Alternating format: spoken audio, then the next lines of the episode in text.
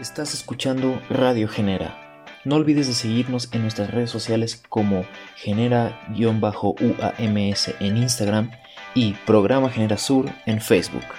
Continuamos.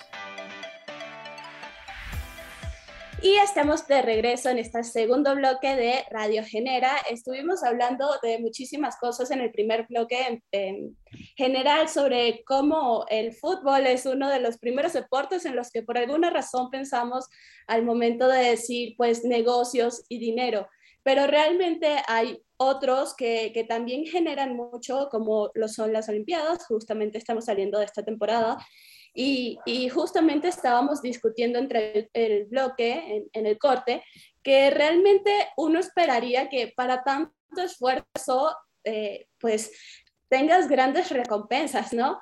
Pero si te pones a analizarlos, si te pones a ver los números, realmente no es como que los, los jugadores o los atletas reciban las mejores eh, ganancias después de esto. Pero no sé, Diego, ¿tú, ¿tú qué sabes al respecto? Pues mira, Isa, la verdad es que justo como lo decíamos hace, hace un momento antes de terminar el bloque pasado, pues ojalá las ganancias de los atletas olímpicos fueran, pues cómo decirlo, al menos al mismo nivel, porque sabemos que el esfuerzo que hacen es muy, muy grande. Lo bueno es que hay algunos países que tienen como cierto sistema de recompensas por conseguir medallas. Desafortunadamente no es el caso de nuestro país, pero en el caso, pues, de algunos países como Singapur, por ejemplo, en el caso de ganar alguna medalla, pues sí hay un, una cierta remuneración mayor de la que hay aquí, cosa que es muy buena porque los motiva a ganar una medalla y no solamente, pues, no quiero decirlo así, suena feo, pero no solamente ir, porque es muy difícil ir, no lo digo nada más así. Pero la verdad es que sí es todavía un incentivo mucho mayor que el solamente ir a competir, ¿no?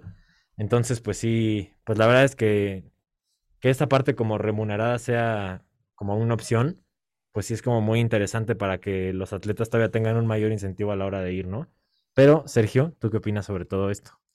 Es que, ¿sabes que La verdad, o sea, aunque sí es un buen incentivo, ahorita que lo estaba comentando Visa, sí es impresionante que, o sea, en términos monetarios, pues a los jugadores olímpicos no se les reconoce tanto, porque ahorita estaba viendo, bueno, ahorita como mencionabas, de repente México pues como que no los recompensa tanto, pero hay países que sí les pagan a sus medallistas por, em, hay que decir, bueno, por sus resultados, ¿no?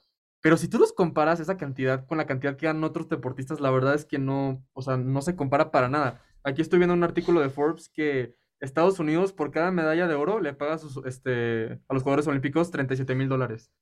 O sea, si tú se lo comparas con otro deportista que juega fútbol o que juega en la, en la NFL, la verdad es nada. O sea, y el esfuerzo se podría comparar que probablemente hasta podríamos debatiblemente decir que los este, jugadores olímpicos se esfuerzan muchísimo más, porque es constante, constante, constante entrenamiento de alto rendimiento y es estar ahí metido y no sé, la verdad estas cifras me sorprenden bastante, se los digo, eso lo, estoy leyendo de Forbes, o sea, imagínense todo ese esfuerzo y luego ves esa cifra comparada con la de otros deportistas, pero tú cómo lo ves, Emilio? Este, sí, ahorita que hablan sobre los incentivos para los este, olímpicos, pues es, es difícil, eh, más en un país como México. Creo que países como Taiwán, eh, como Bangladesh, eh, países asiáticos sí tienen un apoyo, ya sea tanto en equipo, en establecimientos, aparte de los incentivos. En México, pues realmente no se da eso. y también depende mucho de la cobertura mediática. Esto creo que sí ya es a nivel global tenemos países, eh, aquí en México sobre todo, eh, pues deportes favoritos tenemos claramente el fútbol y otros deportes que no tienen esta cobertura mediática. Y lo mismo pasa con los Juegos Olímpicos. De hecho, eh, podemos hacer una comparación totalmente abismal entre la cobertura que se le da a los Juegos Olímpicos con los Paralímpicos, que están siendo también ahorita. Los Paralímpicos realmente muy pocas personas lo ven, muy pocas personas siguen estos eh, juegos. Y pues México le ha ido bastante bien, actualmente tenemos 13 medallas.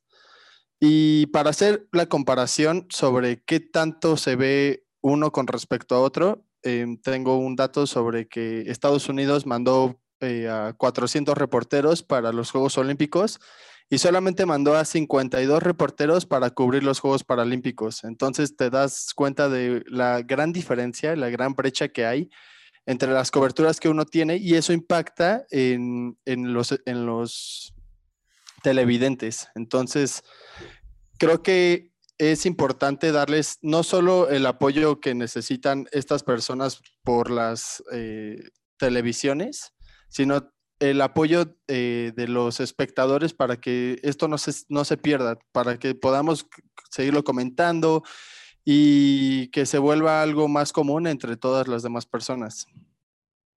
Estoy de acuerdo contigo, Emilio. La verdad es que esta cuestión de los Juegos Paralímpicos sí se puede ver de cierta forma este, menos exponencial que otros deportes, que los mismos Juegos Olímpicos. Este, y la verdad es que, bueno, como mencionas, ¿no? No es fácil encontrarlos, eh, ya que, por ejemplo, aquí en México, Televisa y TV Azteca eh, no, no los proyectan por completo, ¿no? O sea, llegan a tener los derechos de algunas de las competiciones, pero no de todas.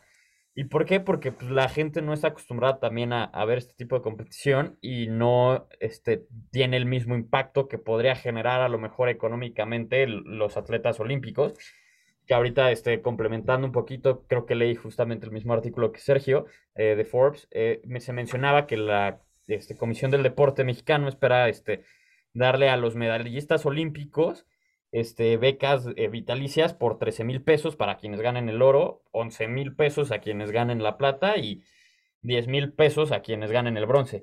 Y la verdad es que es una cantidad muy, muy baja en comparación a otros deportistas de alto rendimiento que podemos ver. Este, y no tengo el dato ahorita aquí, pero si para, si estas son las becas que le dan a los deportistas olímpicos, no me imagino a los deportistas paralímpicos, ¿no? ¿O qué opinas, Diego? Pues sí, Alex, yo creo que justamente hablando de todo esto, yo creo que sí debería ser mucho mayor, pues no sé si remuneración, pero sí la recompensa que se da a todos estos atletas, porque pues muchas veces sabemos que ni siquiera el apoyo para ir, ni siquiera el apoyo para estar en sus competencias, y ya me fui muy lejos, ni siquiera el apoyo para poder entrenar. ¿No? A veces no es, no es ni siquiera fácil poder entrenar en algún centro de alto rendimiento aquí en México, cosa que pues sí debería ser muchísimo más apoyada. Entonces, pues la verdad es que sí, en ese caso creo que sí hay algo, hay algo que mejorar o hay mucho que mejorar. Pero, ¿tú qué opinas, Isa? Pues sí, o sea, con todo esto de, de los eh, atletas olímpicos, creo que nos queda claro que tal vez no, no reciben como toda la ganancia económica que, que, deben tras, tras su esfuerzo, ¿no?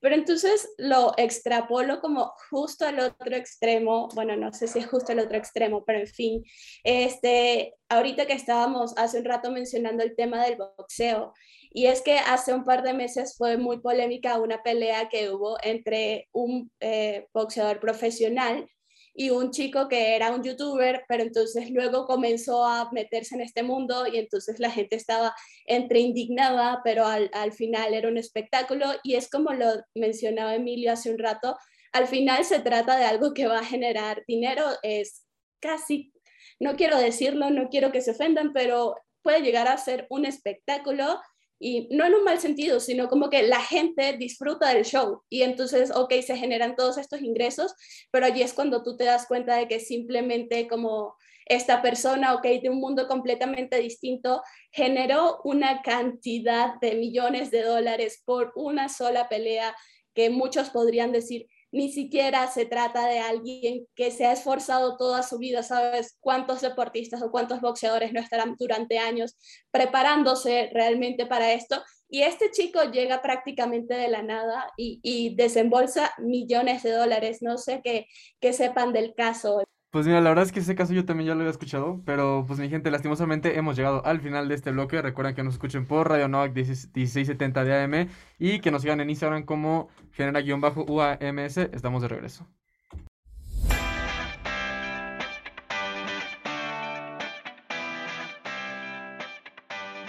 La gente piensa que la paciencia es la capacidad de esperar, pero no es así. La paciencia es cómo nos comportamos mientras esperamos. Así que por lo mientras, síguenos en nuestras redes sociales, en Instagram como genera-uams y en Facebook como Programa Generación. En breve volvemos.